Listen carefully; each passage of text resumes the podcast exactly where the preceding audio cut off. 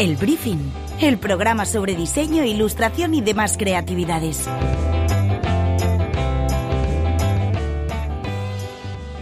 Buenos días, buenas tardes o buenas noches. Yo soy Carlos Garzani y esto es El Briefing, el programa de diseño, ilustración y demás creatividades de Culture Plaza y Plaza Radio. Hoy charlamos con toda una institución del diseño valenciano, Xavier Giner. El docente ha sido el encargado de impulsar uno de los eh, hitos recientes del sector en el ámbito cultural, una exposición en la sede alcoyana del IBAM que repasa lo mejor del diseño en la última década. Además, es codirector del Archivo Valencià del Diseño, un proyecto impulsado por la EASD y la Universidad de Valencia que busca proteger un patrimonio hasta ahora desperdigado y sin ninguna institución que la asumiera. Pero antes de hablar con él, vamos con información de servicio de la mano de nuestros amigos de la Asociación de Diseñadores de la Comunidad Valenciana, que nos hablan sobre la importancia de los procesos de participación a través de dos convocatorias recientes en torno a la economía circular y el desarrollo sostenible. Nos lo cuenta la gerente de la ADCV, María Navarro. Hemos comentado en varias ocasiones que para transformar el sistema hacia uno sostenible hay que actuar en común. Los diseñadores y diseñadoras tenemos una gran responsabilidad como activadores de esas colaboraciones, pero también como inspiradores del cambio, al ser capaces de proponer nuevos escenarios y así redefinir el mundo que queremos. Pues bien, ahora mismo hay abiertas dos importantes llamadas a la participación en la búsqueda de soluciones basadas en la economía circular y el desarrollo sostenible para ayudar a la recuperación. Por un lado, el Ministerio para la Transición Ecológica ha lanzado una expresión de interés para fomentar la economía circular en el sector empresarial.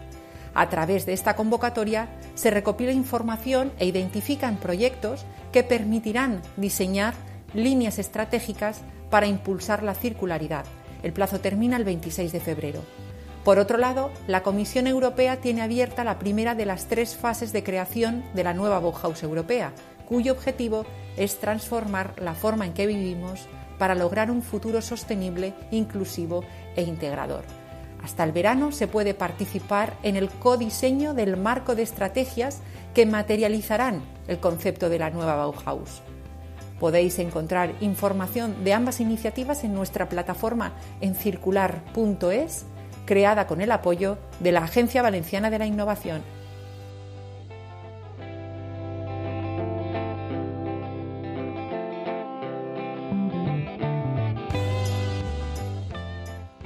Y seguimos en el briefing y saludamos ahora ya a Xavier Giner. Bienvenido a Plaza Radio. Muchas gracias, buenos días. Xavier, tenía una. Estaba pensando el otro día cómo empezar esta, esta charla, esta entrevista, y me topé con una declaración que era una charla que tuvimos hace, yo creo que un año y medio más o menos, que era cuando todavía se estaba trabajando en esta exposición mm. fantástica que hemos podido ver en la subsede del IBAM en, en Alcoy. Y decías algo así como el diseño es una profesión discreta, que me, me ha parecido bastante interesante, sobre todo en, ese, en este momento en el que ahora parece que, no dejamos de hablar de diseño, que está en todas partes, o que está ganando al, menos un espacio importante eh, desde el punto de vista de la divulgación. ¿Sigue siendo discreta esta profesión? La profesión como tal yo creo que es discreta, es decir, el diseño no puede no ser discreto, pero la profesión, el, el profesional que trabaja en el mundo del diseño está tras el, el objeto eh, diseñado realmente. Es es cierto que conoce, si eres del mundillo conoces nombres propios, pero lo propio de un objeto es que circule, que se use, sin que se sepa exactamente quién es su diseñador. Tiene que funcionar con independencia de quién sea quien lo diseñó. Un cartel no hay que saber quién lo ha hecho para que funcione como un buen cartel que da cuenta del acontecimiento o lo que sea. Lo mismo con un objeto, lo mismo con un espacio interior no es necesario saber quién ha hecho un espacio interior para que el espacio interior tenga valor. Entonces, en ese sentido, la profesión del diseño es una profesión discreta porque actúa por los efectos que tiene, que produce, más que eh, por el nombre propio. Evidentemente, el nombre propio es un valor y a partir de los 80 se convirtió casi, casi, o se ha convertido en marca muchas veces. Pero fundamentalmente la profesión del diseño es una profesión que, que tiene alma discreta. No, no quiere, no, no, no quiere eh, los focos no van sobre el profesional del diseño, van sobre lo diseñado. De hecho, en, distintas ocasiones en este programa hemos recordado una frase de Pepe Jimeno que, que hizo algo así como la mano del diseñador debe ser invisible, ¿no? No se, en esa misma no se, no se debe ver. Esto también es curioso, ¿no? Porque hablamos de esa invisibilidad casi, casi natural, ¿no? En este proceso, en el trabajo del, del diseñador que sin embargo contrasta ¿no? con este trabajo que tú has realizado también eh, en el IBAM ahora, que se hizo también en esa exposición que hemos hablado en distintas ocasiones en el Centro del Carmen hace ya eh, más de 20 años, creo, en los años 90, y que precisamente lo que trata es de poner esos nombres y apellidos ¿no? al diseño, de ponerlo eh, en valor. Yo te quería preguntar también, desde el punto de vista de la divulgación y teniendo en cuenta también este gran proyecto que, has llevado a cabo de la mano de, del IBAM, si de alguna manera se han reconciliado también los museos, los espacios culturales con, con el diseño en estos años. Hombre, yo creo que ha habido, es decir, eh, esto ya lo, lo, hemos comentado varias veces, es cierto que la exposición del IBAM, del, del IBAM de Alcoy, nace antes de eh, el, acontecimiento de que Valencia sea designada capital mundial del diseño pero efectivamente forma, se suma a ese torrente, a esa constelación de, situaciones que han generado realmente un auténtico acontecimiento para el diseño valenciano.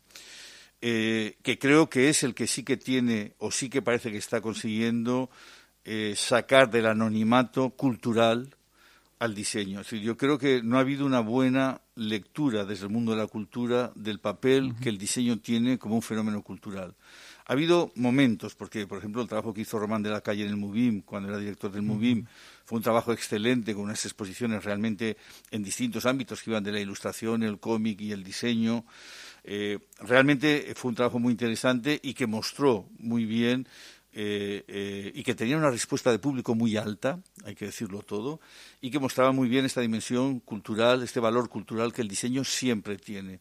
Ahora, por ejemplo, hay una exposición de Francis Montesinos, incluso una de Quique da Costa, es decir, en el sentido de la restauración, para mostrar este tipo de productos de la cultura que normalmente están por fuera de los circuitos culturales, que no, no, no, se consideraban comillas, cultura, comillas, ¿vale? Eh, entonces yo creo que en eso sí que está habiendo un cambio eh, muy importante, lo está viendo con el cómic, lo está viendo, lo hubo con la fotografía en su momento, antes, lo está viendo con el cómic y con la ilustración, lo está viendo con la cocina y lo está viendo claramente con el diseño. El diseño, eh, la educación de la sensibilidad de la gente, eh, es algo que el diseño toma a su cargo. El diseño sigue siendo un instrumento para la educación de la sensibilidad de la gente. Y, por ejemplo, creo que el arte moderno, el arte contemporáneo, ya no se ocupa de educar la sensibilidad de la gente. Tiene más bien que ver con procesos de reflexión, con, preguntas, pero no tanto con eh, educar la sensibilidad de la gente. El trabajo de Ima Bermúdez en IKEA sirve para educar la sensibilidad de la gente. El trabajo de Ima Bermúdez para SP Werner, para, para para Mercadona, sirve para educar, decir, un cubo de mocho bien diseñado educa la sensibilidad de la gente.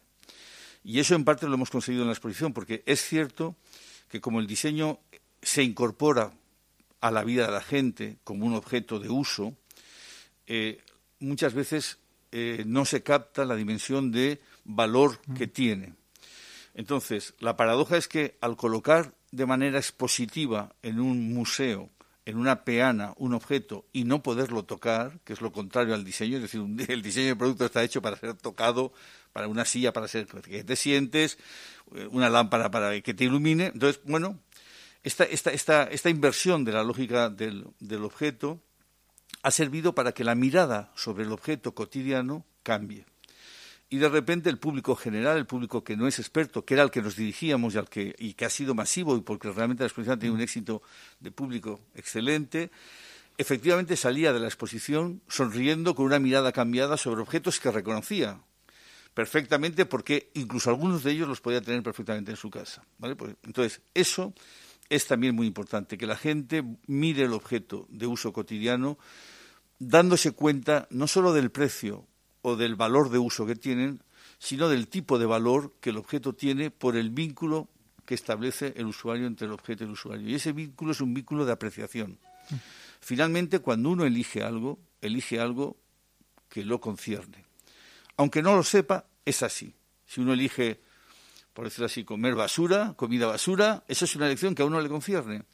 Y en ese acto hay algo de uno mismo que se pone en juego. Y esto es lo que yo creo que la exposición ha permitido a mucha gente de repente mirar los objetos cotidianos con una mirada que captaba esta dimensión de valor, de valor cultural que el objeto diseñado siempre tiene. Pero es verdad que a veces el, precio o el valor de uso eh, esconden o neutralizan un poco ese valor cultural que el objeto de diseño tiene. Y creo que las exposiciones sirven justo para eso, para mirar de otra manera los objetos que conocemos. En este sentido me viene a la mente también una palabra clave y que yo creo que he escuchado en distintas ocasiones, tanto cuando hemos hablado de la exposición eh, como el archivo del que hablaremos eh, ahora, y esa palabra patrimonio, mm. patrimonio cultural, ¿no? Eh, que quizá no se asocia tanto cuando hablamos de elementos cotidianos, cotidianos contemporáneos que están mm. en, en, uso actual y que sin embargo es clave, yo creo, para el desarrollo de estos proyectos de los que estamos hablando, entender ese diseño como parte de un patrimonio cultural, que quizás es algo que hasta ahora no, se había hecho. Efectivamente, yo hay dos cosas. Eh, para diseñar, no se puede diseñar sin eh, referencias. Es, una, decir, en el proceso de, diseño, en el proceso proyectual, el uso de las referencias es condición necesaria del proceso productivo. De la nada, nada se hace. Es decir, para poder hacer algo es el resultado de estudiar lo que hay y sobre eso generar transformaciones, innovaciones, aportaciones. Pero en ese sentido, la parte, es decir, todo diseñador en su trabajo del día a día hace un uso de la memoria del diseño, hace un uso de la historia del diseño, hace un uso de la cultura que el diseño ha generado eh, para poder desarrollar a partir de ahí una propuesta nueva. Lo que es curioso, y eso tienes toda la razón, es que desde un punto de vista cultural, patrimonial, vamos a decirlo así, en el sentido de lo que es la memoria colectiva, el diseño no formaba parte de, esos elementos. De hecho, voy a darte, seguramente es una primicia, no se sabe mucho esto, nosotros tuvimos conversaciones antes de, encontrar la fórmula del archivo, cuando, cuando Michel Martínez y yo estábamos buscando un poco cómo engarzar, la, dónde depositar su patrimonio, que era un poco fue el núcleo, el motor del cual arrancó esta historia, el suyo, el de Lola Castelló. tuvimos una entrevista con el Museo de Etnología, porque pensamos que era un lugar que podía tener sentido eh, que recepcionase este material.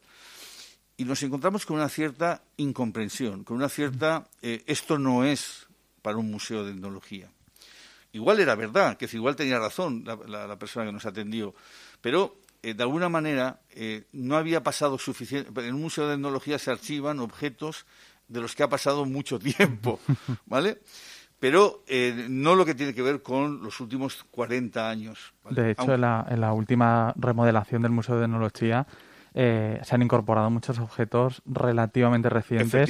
Estamos hablando de una remodelación que se llevó a cabo hace un año. Evidentemente, en el archivo se trabaja desde hace mucho mucho más, con lo cual quizá hay, hay una comprensión ahora efectivamente, mejor. yo creo que ahora, está habiendo un cambio en la mentalidad. Lo que te quiero decir con esto es que, eh, efectivamente, incluso por instancias culturales encargadas de conservación de patrimonios, había una cierta dificultad en entender que hubiera un valor patrimonial en la conservación de la documentación generada por los diseñadores en sus procesos de diseño o por las empresas que habían estado vinculadas al diseño eh, eh, y que esa documentación tuviera valor patrimonial. Es de ahí que nace el archivo. El, archivo nace ante el hecho de entender que las instituciones que, habían eh, no, no, no, no, nos estaban, no nos acogían porque el proyecto no lo entendían. Entonces decidimos crear una propia estructura que permitiera precisamente esto, conservar el patrimonio pero no entendiendo, porque a veces el diseño se confunde con lo que es el resultado del proceso, es decir, con la pieza mm. final, que es muy interesante y que será necesario que haya un museo del diseño. Pero el archivo se encarga de algo que es anterior a eso, es decir, es el proceso de ideación, por un lado, pero y de producción de la pieza, de esa documentación que tiene que ver con el proceso de ideación y de producción y a veces de comercialización esa documentación es las que conserva el archivo. Es una, es una información muy sensible porque, vamos a decirlo así, en términos de dinero no vale dinero. Pero, sin embargo, en términos patrimoniales y culturales es muy importante entender la economía de los años 50 de una empresa valenciana da muchas pistas sobre la sociedad valenciana de la época. Ver eh, el listado em, de, lugares donde vendían, sus puntos de venta. Eh, de repente hay información comercial que habla mucho de la época.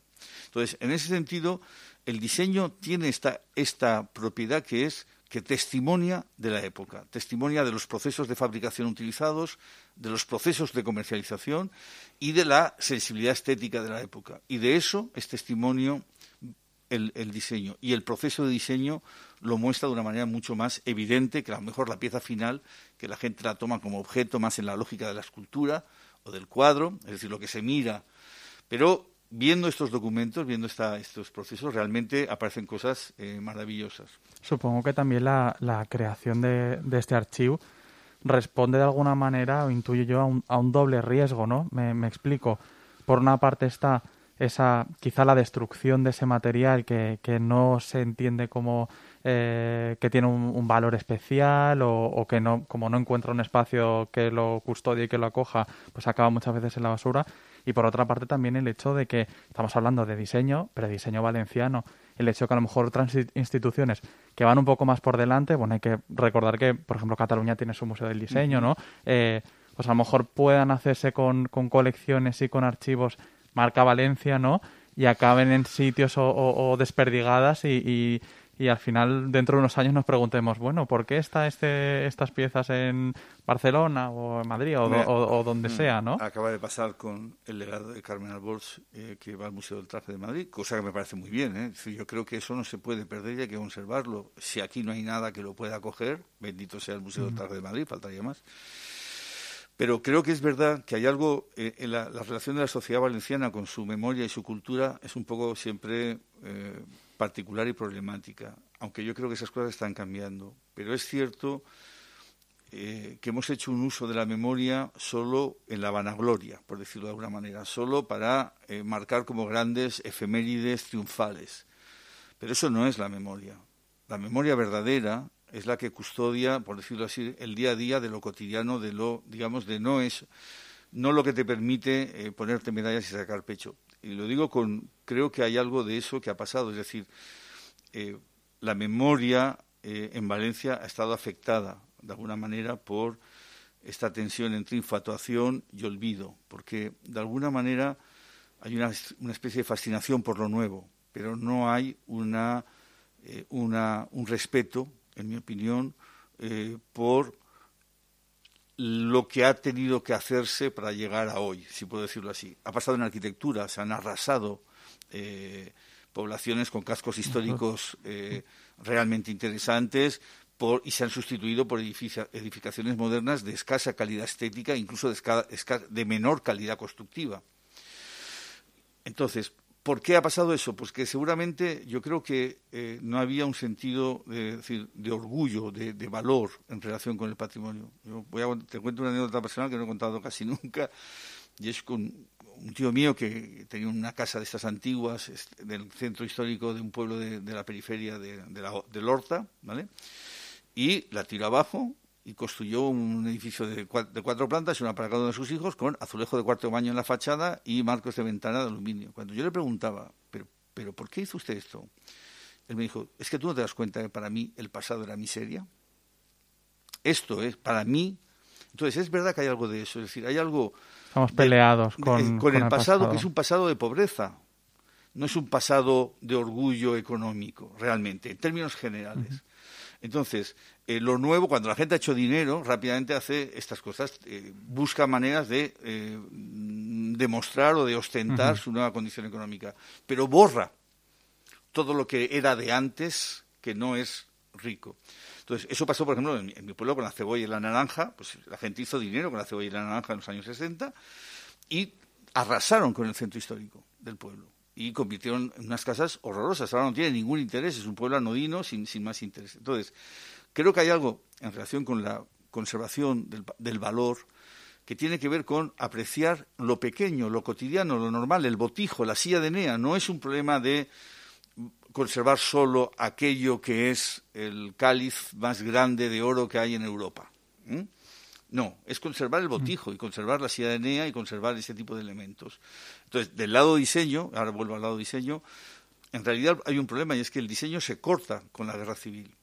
El, diseño arranca, eh, digamos, al modo que arrancó en Europa eh, a finales del 19, eh, a través del modernismo, se va, se va implementando, de las artes aplicadas, la escuela se crea en 1854, es decir, hay algo ahí donde realmente, la antigua escuela de artes aplicadas, donde realmente empieza eso como empezó en Europa.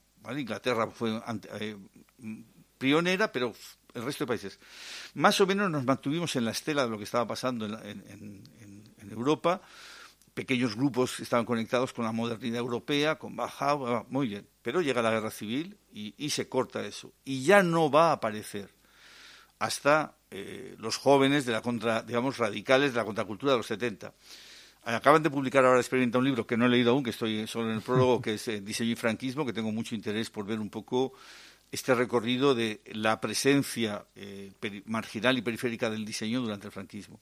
Pero lo que es cierto es que el diseño entra en los años 70 y entra en ruptura con su pasado. Es decir, para los jóvenes de los 70, los años 50 y 60 habían sido un erial. No se sentían reconocidos en la España, se sentían, miraban Europa miraban hacia afuera y ponían en valor lo que había de fuera.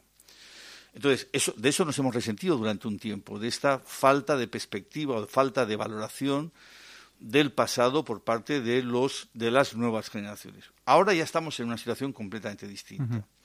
Ahora ya somos plenamente conscientes del valor de, creo, bueno, igual me exagero al decir que somos plenamente conscientes, pero creo que ha habido un cambio importante institucional y también generacional de eh, mirar con, con, respeto, de mirar con, con interés cómo se hicieron las cosas y mantener viva la memoria de eso. Hay algo del orden del reconocimiento del pasado que es muy importante. Tiene que ver un poco, eh, creo, que es una palabra que no hemos dicho, la autoestima. La autoestima en torno al patrimonio, al diseño, esa idea de, de romper y de tirar eh, lo anterior. Quizá ahora tenemos más autoestima, valoramos más eh, pues ese legado cultural. Quizá porque también ahora estamos viendo esos años de ruptura 80-90, ahora ese es el pasado. Yo creo que me permito discrepar de ti en este punto. Yo creo que... Faltaría más, claro. no, te digo porque pienso que no es tanto un problema de autoestima, yo creo que hubo un cambio eh, eh, cultural. La modernidad se construyó en una lógica que claramente tenía un efecto que era romper con el pasado. Para la modernidad, para el movimiento moderno, para Bauhaus, eh, para la escuela de Ulm, para lo que es un poco, eh, para el, diseño entendido en la lógica de lo que era la modernidad, claramente el presente era el camino hacia el futuro, pero el pasado era algo que ya estaba superado.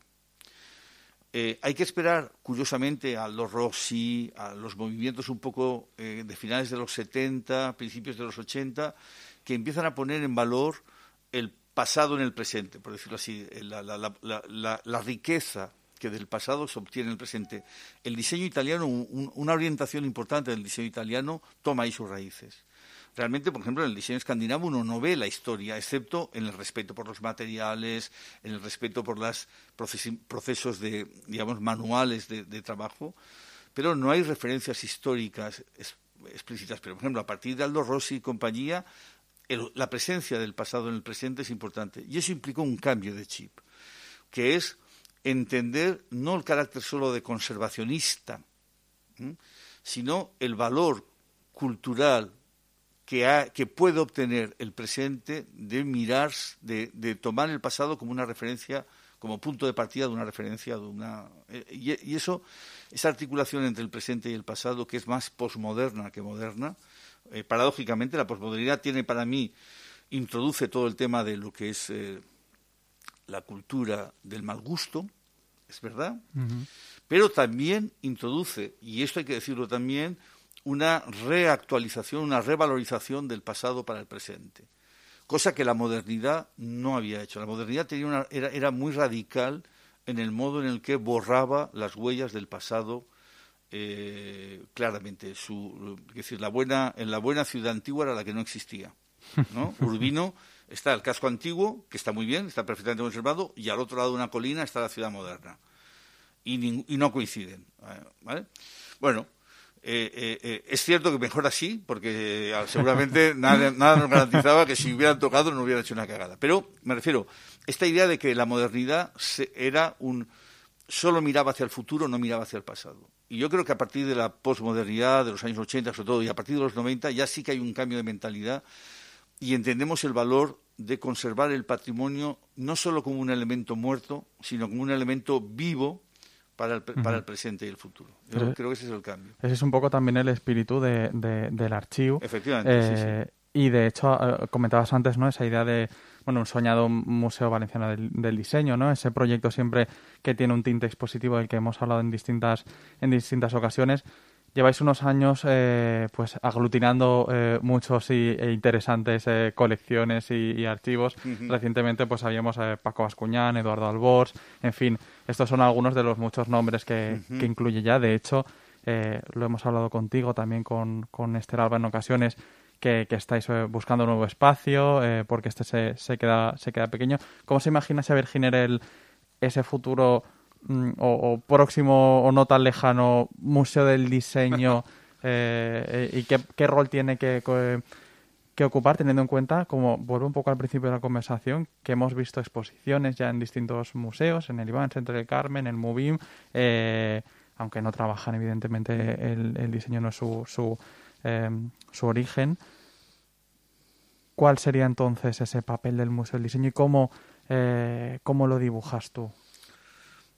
La verdad que yo no, no, me, no, no, he tomado el tiempo de hacer un buen, un buen proyecto sobre cómo dirás el Museo del Diseño, pero sí que es cierto que con el archivo yo he aprendido varias cosas. Yo creo que es muy importante la estructura eh, de organización, cómo eh, del, de, ese futuro museo. Creo que es muy importante las cosas que se construyen de abajo hacia arriba. El Museo del Diseño de Barcelona es verdad que es un museo municipal, pero viene de la donación, de la acumulación de donaciones de un montón de particulares que fueron donando sus colecciones al ayuntamiento, que las tuvo dispersas en distintas estructuras hasta que finalmente las reunió en esa estructura excelente que es el Museo del Diseño de Barcelona.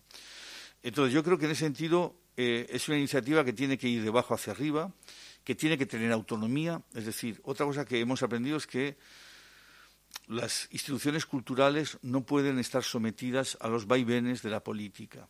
Es decir, eh, creo que eso es muy importante, garantizar proyectos autónomos que tengan capacidad por seis años de desarrollar una propuesta de museo y si a los seis años se quiere cambiar, que se cambie. Pero eh, no que cambie porque ha cambiado el responsable cultural de turno, que es el, jefe directo. No, mm. ese tipo de cosas son un pringue eh, y, sobre todo, deshacen proyectos, se convierten en contenedores expositivos, mejor acertados o peor acertados, pero no desarrollan valor cultural, eh, que es, para mí sería sostener en el tiempo una política de promoción del diseño. Y esos son 15 años, no son un año, dos años.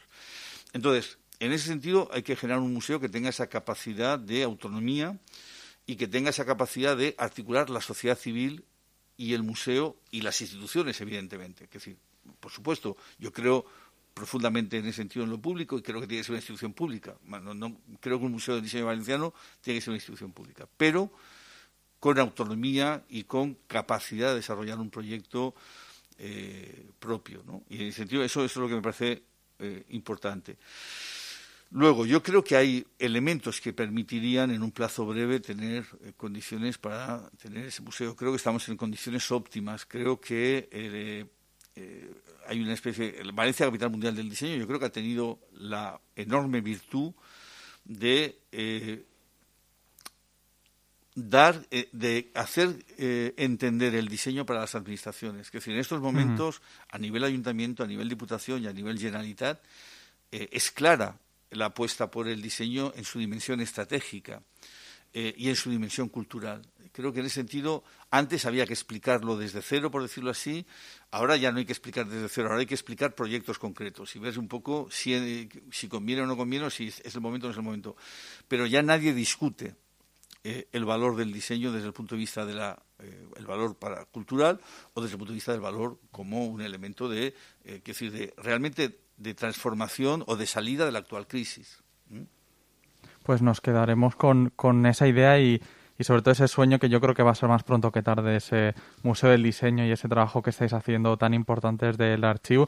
Se nos ha acabado el tiempo, me acabo de dar cuenta, o sea que te vamos a tener que, raptar otro día e, invitarte otra vez. Ha sido un placer, Xavier, eh, volver a hablar contigo y que nos visites en, Plaza Radio. Gracias por todo. Muchas gracias a vosotros. Y a vosotros, eh, ya sabéis, a nuestros oyentes que nos escuchamos cada 15 días en Plaza Radio. Sed felices.